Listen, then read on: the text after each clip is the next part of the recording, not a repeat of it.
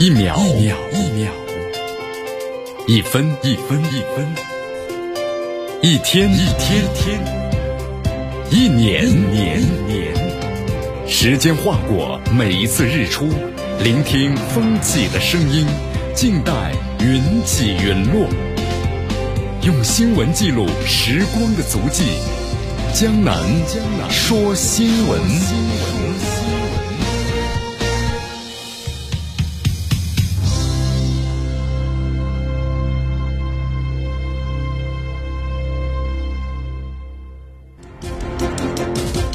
这里是江南为大家所带来的江南说新闻，继续锁定 FM 九十六点七绵阳广播电视台新闻广播。首先，我们来关注一下今天的天气情况。今天最高温度啊有所下降了，只有二十二度；最低温度呢有所上升，十九度。所以今天的感觉体表呢并不是很凉，感觉还是蛮舒服的。微风是一级，空气指数呢是良七杀。今天总体情况呢是阴天。我们来关注一下今天江南说新闻的主要节目内容。美舰的非法闯入我国的西海领域，外交部的发言敦促美方立即停止呢侵权挑衅的行为。南部战区新闻发言人就美舰的非法闯入中国西沙领海发表了谈话。八亿停火。今天的今日话题啊，将来和咱们收机前的听众朋友们，那么将一起呢聊一聊的是，轰炸完南南联盟二十二年之后啊。终有北约国家道歉了，但事情没有完。好，大话体育，咱们关注一下国足。国足四十强赛，每场有三万名的球迷可以呐喊助威啊！国足的主席程序员呢是充满信心。好，以上就是今天江南说新闻的主要节目内容。那么接下来我们就一起进入新闻早早报。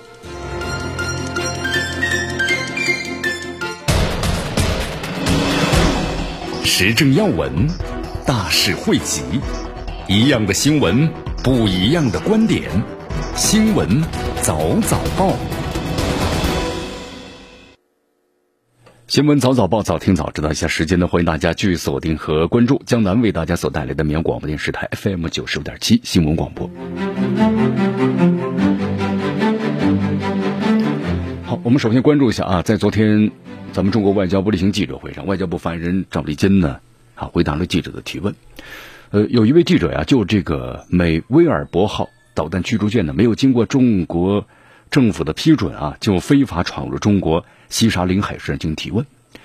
呃，赵立坚表示啊，中国人民解放军南部战区已经组织了海空兵力进行了跟踪，还有监视，包括呢警告和驱逐。那么同时，我们赵赵立坚还指出。美方没有经过中国政府的允许就擅自进入中国的西沙群岛海域，侵犯了中国的主权还有安全，也破坏了南部地区和平的和稳定。中方对此表示呢坚决的反对。好，我们再来关注一下啊，昨天咱们中国南部战区的新闻发言人田军礼空军大校呢也回答了这个问题。好，在五月二十号的时候，美国威尔伯号的导弹驱逐舰是没有经过咱们中国政府的批准就非法闯入了中国的西沙领海。中国人民解放军南部战区组织了海空兵力进行了跟踪、监视，而且予了警告的权利。田军李大校呢这样说道：“西沙群岛是中国固有的领土，美国这一行径，那么是其搞这个航行霸权加舆论的误导、混合操控的一贯的伎俩，是严重侵犯了中国的主权和安定，也严重的破坏了南海地区的和平和稳定。我们是坚决反对的。”好，你看这美国他为什么要这么做呀？对吧？经常把这军舰开过来刷存在感吗？这美国人做事儿，我们说是还是很严谨的，对吧？那么同时，这个军舰开过来可不是他军方一两位官员就是决定了拍个板是不可能的啊！这是美国的高官、美国的政客们，那么经过达成的协商之后的一致的决定，才能有做做出这样的一个就属于国家和国家严重挑衅的一种行为。你看，我们说在这个二战之后啊，美国的战略它是由欧洲转向了中东。你看，我们说现在中东是不是很乱呢？对吧？中东搅乱之后呢，无法收场的情况之下，现在呢又把矛头指向了亚太。你看，在这个美国决策者的眼里，我们就发现呢，哪里的地方利益越大，哪里的发展的潜力越足，这感觉美国就要出现在什么地方。你看，在这个热点的地区啊，这美国永远都是主角，是不是？当然还有一点，这美国也是为了转移呢其国内的政治压力的需求。好，昨天有这么一则新闻啊，就是美国有线电视新闻网报道的一个消息，说这个美国总统拜登啊，他本周三的时候呢，在这个美国海岸警卫队学院的二零零二一级，不是零一级啊，二一级，这个毕业典礼上发表演讲的时候啊，你看这个发表演讲时又提到了关于美国、俄罗斯还有中国的竞争，那么他说这是呢展望美军在国家安全中发挥作用的愿景的一部分，也就是现在拜登这个演讲当中啊，始终就提不开。就离不开中国，然后呢，还有这个 是吧？还有就是俄罗斯。你看这个讲话中，呃，拜登这样说的：“他说，有些国家呢试图玩弄体系啊，或让规则偏向自己的时候，一切都会失去平衡。那为什么我们要坚定的认为，世界上这些贸易和航运的大动脉地区要保持和平呢？无论是中国南海、阿拉伯海，还是北极地区，那么如果我们美国不承担这样的一种规范的角色。”那么，将民主价值观而不是专制价值观作为基础塑造他们，那一切都不会发生。对啊，你看这美国现在那就是美国优先呢，这完全就是特朗普的那种思想的延续啊，对不对？其实大家看一看，在这个二战的时候，二战之前，那德国，那德国当时希特勒提出的是什么呀？那就是德意志民族这天下第一呀，那其他都是劣等的民族呀。你看这美国现在提出个口号，美国优先。白人优先，那何何等的相似？好，你看美国这样的一种思维啊，我们说了，从特朗普时期开始啊，一直到现在，那么拜登的话，我们说了，还是在继续延续着特朗普执政时期的这样的一种啊相关的政策。你看，在昨天有这么一个最新的消息啊，就是欧洲的议会冻结中欧投资协定。干什么呀？说咱们中国呢制裁了这个欧洲议会的某些议员，说你要制裁的话，那你必须要解除，解除之后，我们才会呢解除这个中欧投资协定的相关的这个讨论。这就是威胁呀，对不对？好，在昨天咱们中国外交部例行记者会上呢，也答复了这个问题，就是中欧投资协定呢是一份平衡互利共赢的协定，不是对谁的恩赐。那么中方实施反制措施，是对这欧盟啊胆这个。搞这个单边的制裁，进行做出的正当的回应。那么中方呢还是抱着诚意，双方合作的，希望欧方呢和中国相向而行。呃，江南看了一下啊，你看在这个昨天的话，欧洲议会呢是以压倒性的票数通过了冻结呢中欧投资协定的这么议案。我们说，他这个议案呢虽然决定不了呢中欧投资协定的最终的命运，但是呢它会意味着就是欧洲的议会啊会停止相关的审议，同时这个协定啊。那么走向这个生效，还要经过呢中间一环。你看这个欧洲议会啊，对恢复审批咱们这个中国和欧洲的投资协定所提出条件呢，是非常粗暴而且非常狂妄的，是吧？他要求咱们中国这个取消对欧盟的机构还有人员的制裁。你看咱们中国实施那些制裁，是对这个欧盟制裁咱们中国机构和人员的反制，这是必须要进行的。而且咱们中国和这个欧洲啊，就是投资协定的谈判有十七年的时间了啊。你看，现在谈判七年时间之后，我们说了，现在达成共识了。那么欧洲的议会跳出来捣乱，我们说是欧洲的议会啊，请记住了，不是整个的欧盟在反对这是欧方无法就是遵守的，我们说一个缺陷的问题。好，其实咱们中方在这个时候呢，不妨以静制动吧，让子弹呢多飞一会儿，是吧？啊，我们坚守自己的原则嘛。那么同时，另一方面，这欧洲议会它能撑得住吗？他可能会输给这个欧洲内部的，我们说了理性的力量。这是中国和欧洲的整个欧盟的合作，这是大势所趋。你看啊，我们说这个欧洲你要加强自己在全球事务当中的包括影响力，包括防止被边缘化，增强自己的实力，那可能这个经济方面是非常重要的。那你在这个和中国的合作方面，这是未来的大势所趋。那么，如果让这种很偏激的情绪主导自己一个战略选择的话，那可能就像澳大利亚一样，对吧？我们说，在任何一个国家或者一个任何一个组织之内的话呢，都会有这样的一种激进力量的。你看，包括在这个欧洲之内也是有的啊，注定要产生的干扰，你想躲也是躲不开的。那咱们就让这个中欧投资协议好事多磨吧，是吧？呃，这期间呢，咱们中国和欧洲各国呢，还可以为通过呢双边努力多做些事情。咱们中方呢，更有这个资本呢，不急不躁啊，我们保持着呢积极的，但是顺其自然态度就可以了，对吧？不跟着你的节奏走。对啊，咱们让子弹多飞一会儿嘛。中欧投资协定不是某方给予某方的恩惠，而是双方的互利共赢的准则。你看，咱们中国呀，我们说在这个后疫情时期呢，不缺市场，但是欧洲呢却陷于疫情之中，所以说这个一对比，孰轻孰重啊？那只有智者自知了。你现在不搭理，到以后的话，你真的就高攀不起了欧洲。好，继续锁定和关注江南为大家所带来的新闻早早报。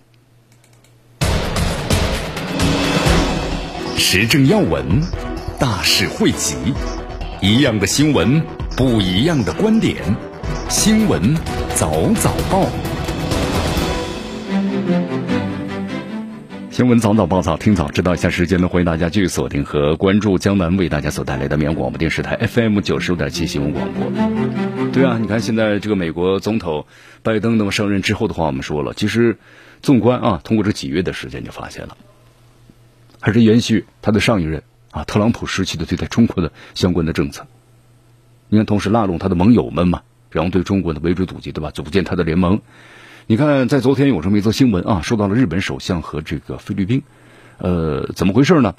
你看，我们说，自从这个日本首相啊，作为这个拜登上任之后呢，第一位所接见的这个国外的领导人，你看回来之后的话呢，用媒体的话来说呀，一个词儿就是日益膨胀。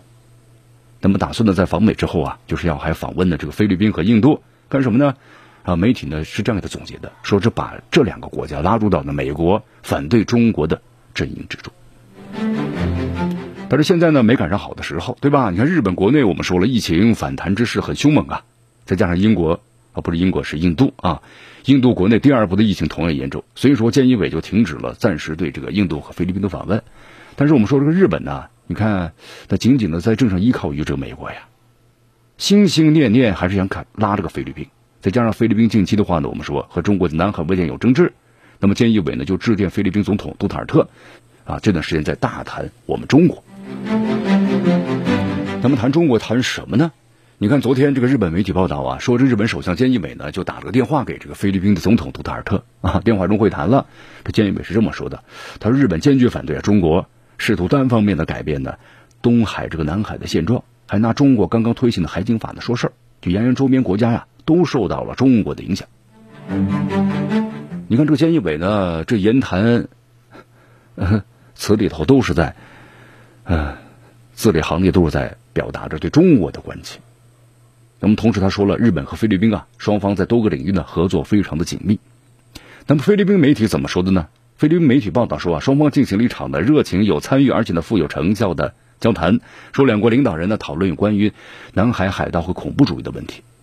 啊，菲律宾总统，呃，这个总统府呢后来发表了份声明，指出说杜特尔特呀通过呼吁还是通过和平手段来解决争端。那么亚太地区呢不能够受邻国之间的冲突，不能接受。那么杜特尔特还强调，就是联盟和伙伴之间应该多做些有利于呢增强南海的稳定，包括呢维护亚太集体利益的事情。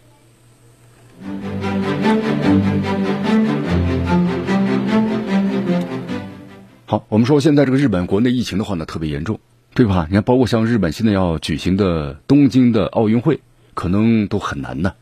那么菅义伟呢自身还要帮助菲律宾抗击疫情，提供资金。你看，我们说菲律宾为了抗击疫情呢，购买了大量中国疫苗，中国疫苗的存储比这个西方国家要容易多了，对吧？你看，在菲律宾国内还有很多人支持西方疫苗嘛。你看前段时间的话，包括他们的防长、外长，啊，都在抨击中国，对不对？为什么呢？亲西方，然后呢，为这个明年的大选做好准备，对吧？拉人气。然后杜特尔特其实呢，对这个西方疫苗啊，就是有真人支持，国内表态的很明确。他曾经说到啊，挪威有二十五人接种的辉瑞疫苗死亡了。如果你们需要辉瑞疫苗，国家会为你们订购，但是你们后果自负。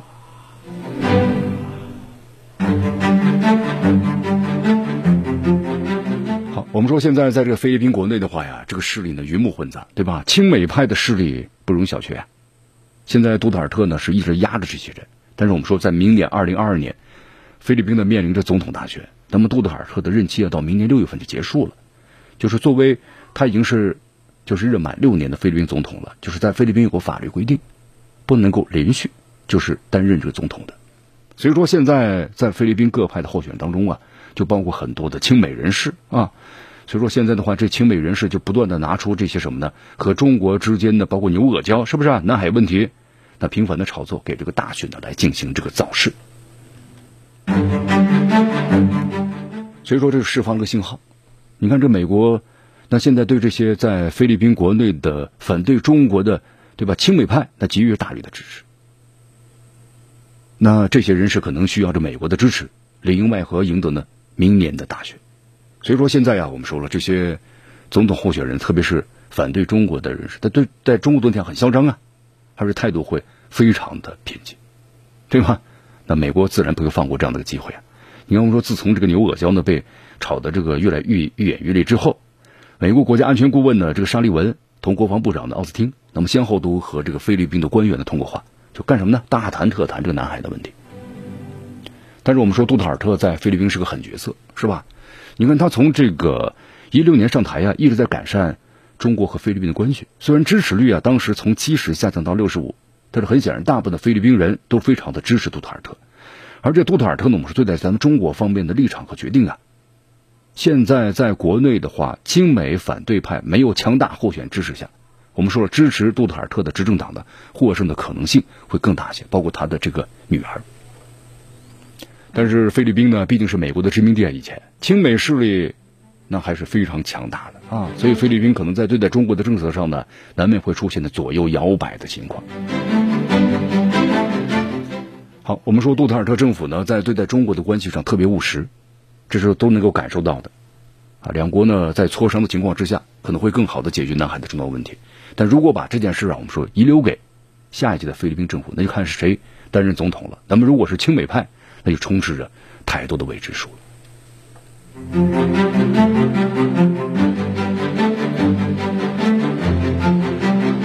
好，欢迎大家继续回到江南为大家所带来的新闻早早报，时政要闻，大事汇集，一样的新闻，不一样的观点，新闻早早报。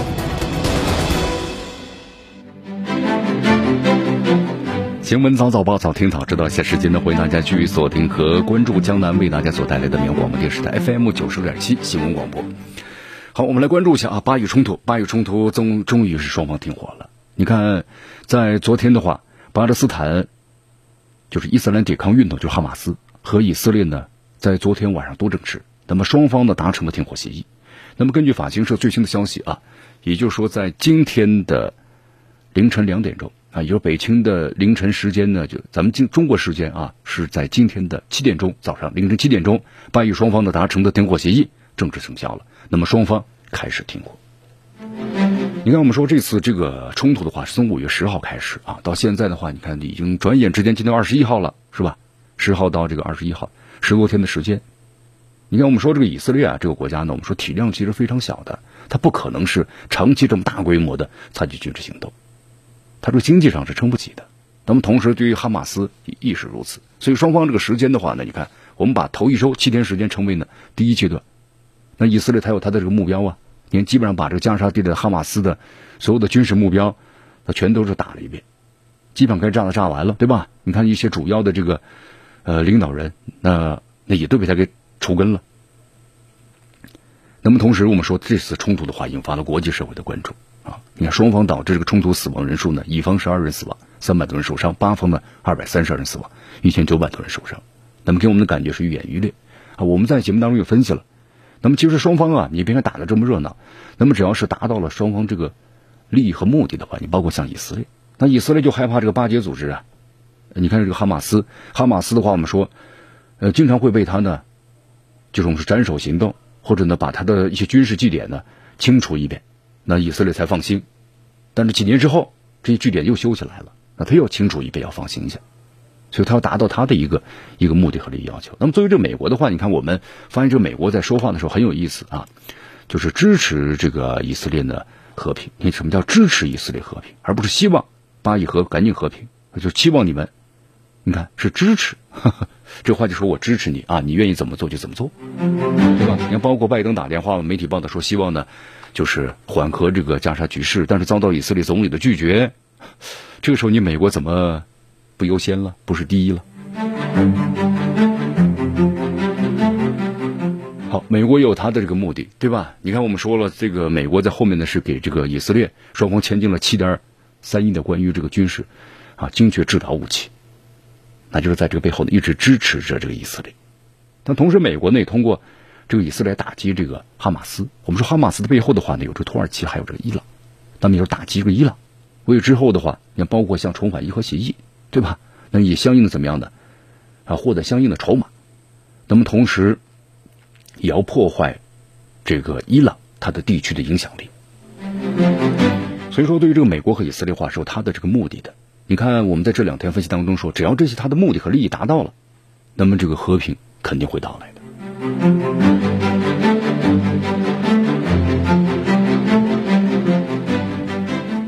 我们说这个巴以冲突的风波呀，它背后呢是有西方国家的支持，你包括像这个美国，对吧？啊你看，我们刚才也谈到了，这个拜登政府先后三次在巴以成名这个冲突当中声明将会支持以色列的，他认为是自卫行动。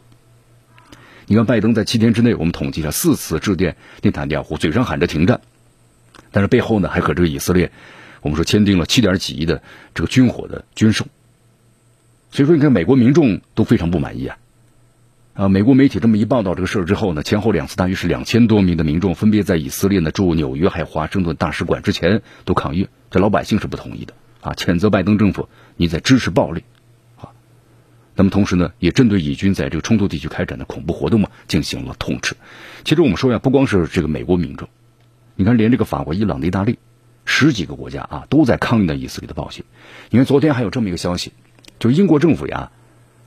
呃，约翰逊他在这个十九号的时候呢，做出了就要支持以色列，对吧？他跟美国的口径是一样，反击，你是自卫的。结果这话说出来之后呢，在英国的境内，我们说也掀起了整个一个巨大的抗议浪潮。您江南看了一下啊，英国路透社呢报道说，英国的民众呢在看待这个巴以冲突上啊，和约翰逊政府的态度是完全相反的。说他们坚持呢，就说巴勒斯坦你们是受害者啊。所以民众呢一听这个约翰逊这么说的话。呃，根据了解，三十六万名的英国民众在当地社交媒体上呢，就递交了签名，要求英国政府呀撤回支持以色列的声明，就认为你们这些是危害和平的恐怖主义活动。那么，希望约翰逊做出改变，对以色列呢进行这个制裁。好，我们说在这个时候呢，英国的不同的政党呢也要开始打击这个攻击约翰逊的。你看，这个英国的工党也说了嘛，啊，就是支持战乱的政客，你们该去当地看看，有多少无辜的孩子。失去了生命，多少学校被无故的袭击，有多少的民众无家可归，开始逃难。那么英国政府呢，还要看着这些悲剧怎么上演，才会改变立场呢？那么要求以色列呢，不再实施暴行，才会呢挽救无辜的生命。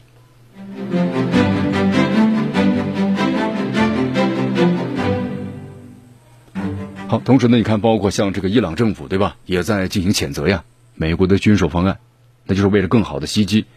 这个巴勒斯坦的儿童，土耳其总统埃尔多安呢，谴责的声明更加的彻底。他把这个拜登呢比作是战争的刽子手，用沾满血液的书手啊书写这个加沙地区的历史。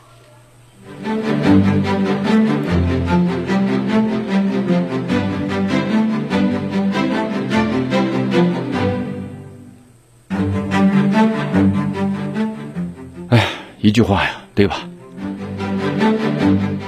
我们说，其实在这次的巴以冲突当中，你要说谁是赢家，谁是输家，那还真是不好说。有的输家呢，他也是赢家；有的赢家呢，他也是这个输家啊。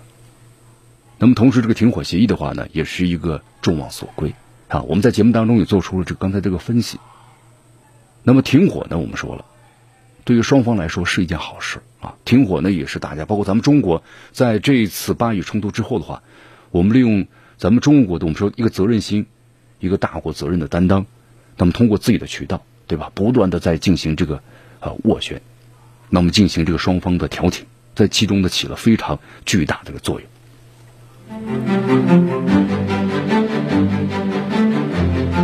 但是我们说呢，这个停火的话只是暂时，但是向这个和平，我们说迈出了一小步，对吧？虽然不能从根本上解决这个问题，啊，但是我们也希望巴以问题。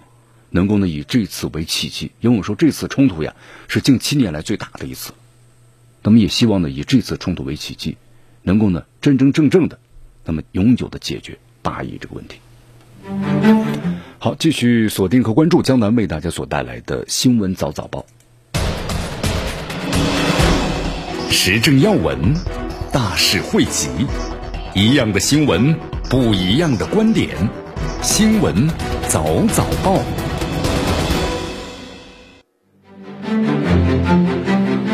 继续回到江南为大家所带来的新闻早早报，新闻早早报，早听早知道。我们继续关注呢下面的消息啊。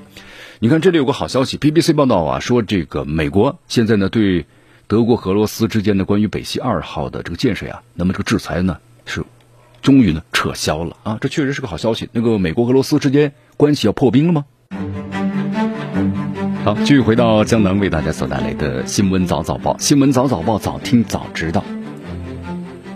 刚才为大家介绍了一下啊，这个俄美关系是不是要破冰呢？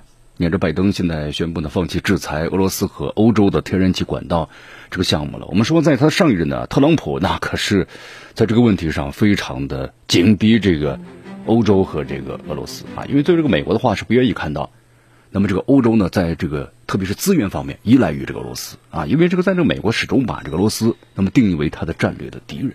所以说，你看特朗普时期的话呢，谁要参与这个北溪二号，那你这个施工的公司我要制裁你，对这个欧洲的国家我也要制裁你。但是现在的话呢，你看这个最新的消息，就是美国国务院向国会提交的报告显示，那么最后的结论是为了美国的利益着想，放弃了这项制裁啊，因为这个工程的话，到目前为止已经完成了百分之九十五。好，放弃制裁是美国回心转意了吗？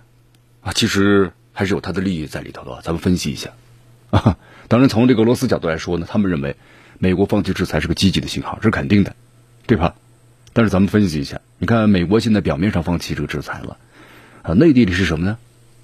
其实不太愿意和德国发生的跨大西洋的分歧啊。我们说这个德国的总理默克尔呢，虽然要卸任了啊，但是呢，他。说过这么一句话，他说在他的任期之内，北溪二号要如期的完工，态度非常的强硬和坚决，对吧？你看德国官员表示啊，那之前说你制裁就制裁吧，我不管你啊，我要你怎么怎么就做。所以说，你看这个德国政府呢，他和这个呃美国之间会出现裂痕，那么拜登政府的话呢，就想修复这个关系，所以说呢，现在推出了这一点。所以说，这个不管是美国今后会有什么想法，但是现在用德国外交部长。这个马斯的话来说，就是还是我们重要伙伴，未来值得信赖。好，但是这个乌克兰坚决不同意啊！你看乌克兰的话，我们说以前俄罗斯出口的天然气啊，都要通过这个乌克兰的，还有波兰，对不对？那么这两个国家可以收取一些这个什么的过路费。但是现在呢，他们通过海底铺设之后，绕过了乌克兰和波兰，所以这两个国家当时反对是最强烈的。你看这个现在。美国也停止制裁了。那乌克兰国有的能源公司啊，这个负责人也表示说，基辅就向华盛顿要施加这个压力。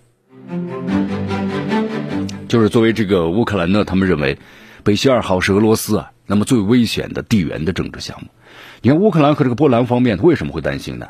因为我们说北溪二号管道一旦投入使用的话呀，那俄罗斯可能会减少或者停用呢，就经过这个乌克兰和呃波兰，就是向这个欧洲输送天气天然气，以前都是通过这两个国家。就是管道经过他们的，但是现在的话不经过他们了。那么这样的话，我们说对于乌克兰和波兰方面来说，他们的经济、地缘政治力受损了，对不对？所以这两个国家呢，从一开始的时候呢，那就是坚决的反对。好，当然我们说，在美国国内的话呢，拜登虽然就是说对这个北溪二号呢免制裁了。但是我们说，在这个美国国内的话，也不是完全都支持的。你看，在昨天有个消息说，这个美国一些民主党和共和党人对现在拜登政府，也就是啊制裁的豁免表示呢，还是反对。啊，参议院外交关系委员会的共和党的高层呢，吉姆里是这么说的。他认为这是拜登送给呢普京的礼物。他认为这么做只会削弱美国在即将到来的就是拜登和普京峰会之前没有任何的优势。那么他认为啊，如果允许就是继续修建的话，那么这。这些都是呢，拜登政府呢所造成的最后的这个责任。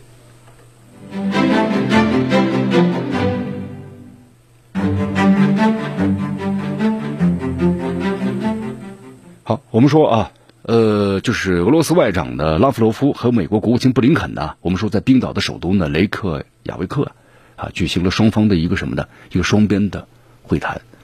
啊，他是从这个五九号五月十九号的深夜一到二十号凌晨两个小时时间里进行双方的会谈。我们说这段时间吧，你说这个西方国家和俄罗斯之间呢，确实这个事儿非常非常的多，而且这个俄美关系陷入这个低谷。那么双方都知道这非常的不正常，需要改变的。所以说这次的双边会谈呢，我们说了非常的重要。在这个双方的会谈呢，我们说很不友好。大家还记得在三月份咱们中国和美国的这个高层关于贸易方面对话吧？这美国一来态度的咄咄逼人呢，被咱们中国无情的怼回去了啊。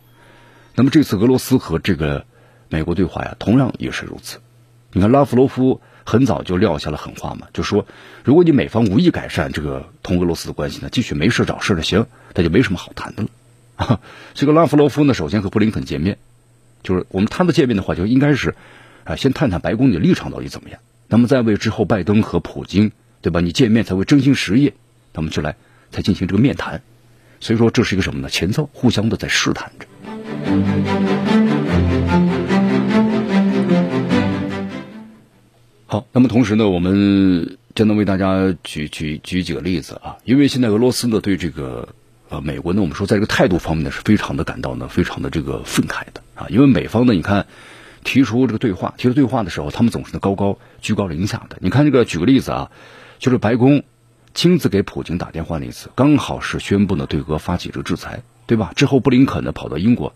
就是促成了一场我们七国集团的峰会，外长围绕中俄呢展开了广泛的讨论，白宫又闹出了相应的动静，又宣布六月份七国峰会想见这个普京。你看，我们就说一边的喊着要见面，一边在国际社会上的美国又在造势，是吧？那所以俄罗斯肯定没搭理嘛。那么现在这次布林肯和拉夫罗夫先见了一面，那么先打了一通电话，然后呢就开始啊直奔主题，就希望能够呢促成俄罗斯和美国之间的首脑的会晤，肯定要。但前提是你美方要放下的这种居高临下的姿态。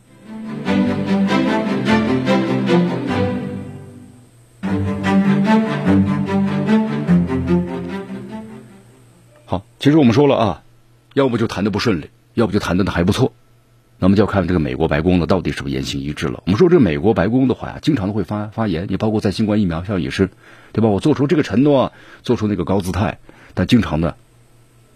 言行不一致啊，说了但是没做到过。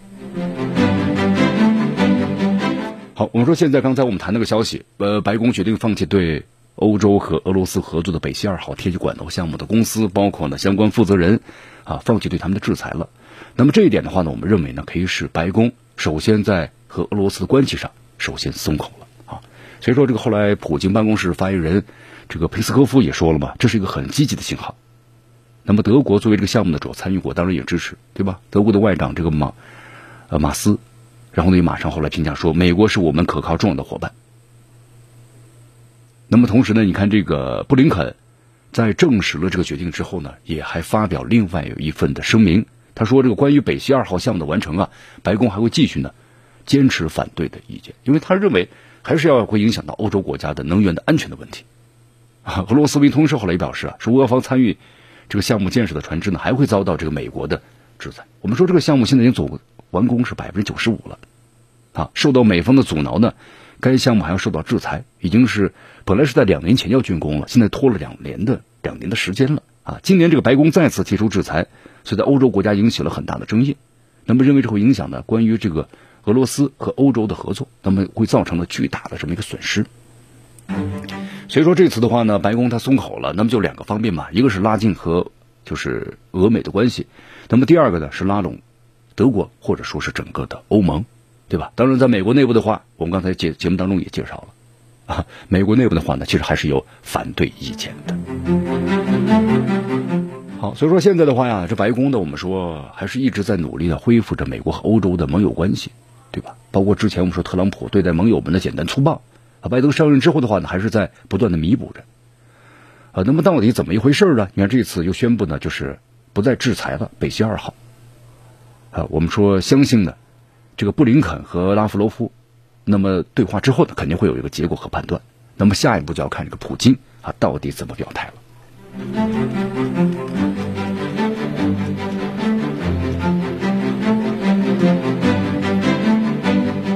好，我们。说现在的话呢，其实这个俄罗斯和这个美国之间啊，关系呢一直不是特别的好。因为从这个特朗普时期的话，因为美国一直把这个俄罗斯啊作为他的战略敌人的啊。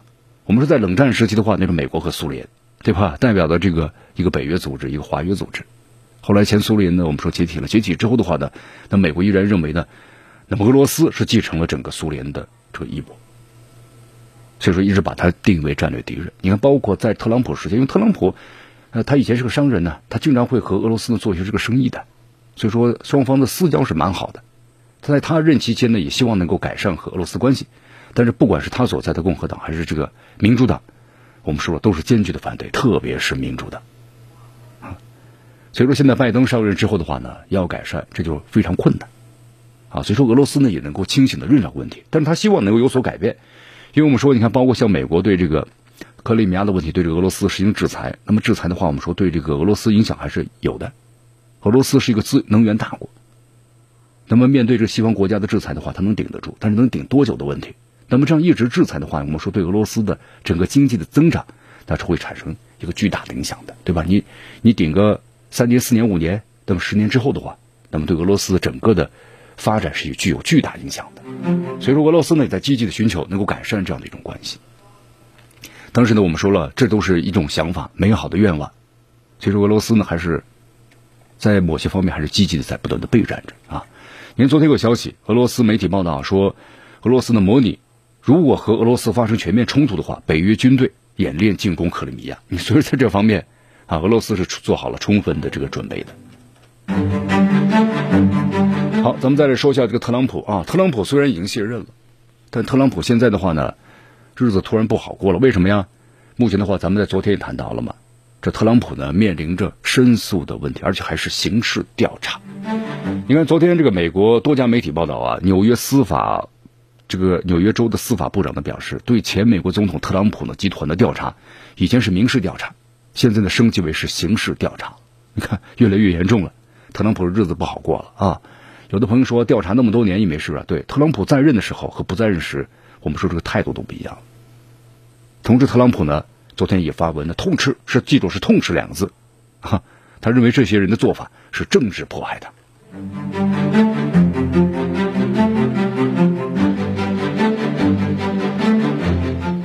那么特朗普呢面临这个刑事的调查，到底是怎么回事啊？特朗普集团，那么就说在这个财务报表方面可能有点弄虚作假，就是扩大他的整个的一个范围，就说他这个房子、别墅、房地产啊卖的非常非常的好。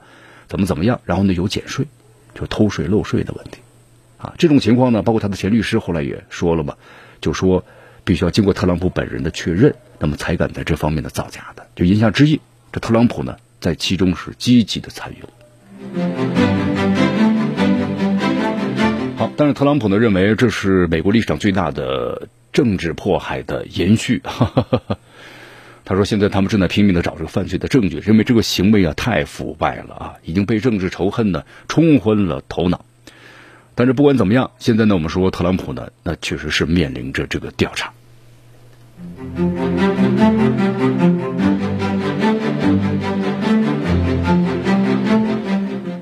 其实，在这个特朗普我们说担任总统期间的话呢，已经有巨大的压力了。你看对吧？当时他坚决拒绝公开他的纳税申请报表，主要是税务的问题。”那么在任期间的话呢，你看他有权利，他驳斥了对他或者对他的财务集团啊一些任何的调查，他认为是他的这个他们共和党的敌对党就是民主党人，而迫切希望他下台呢发起的政治迫害。那么如今我们说特朗普的话呢，已经是连任失败了，对吧？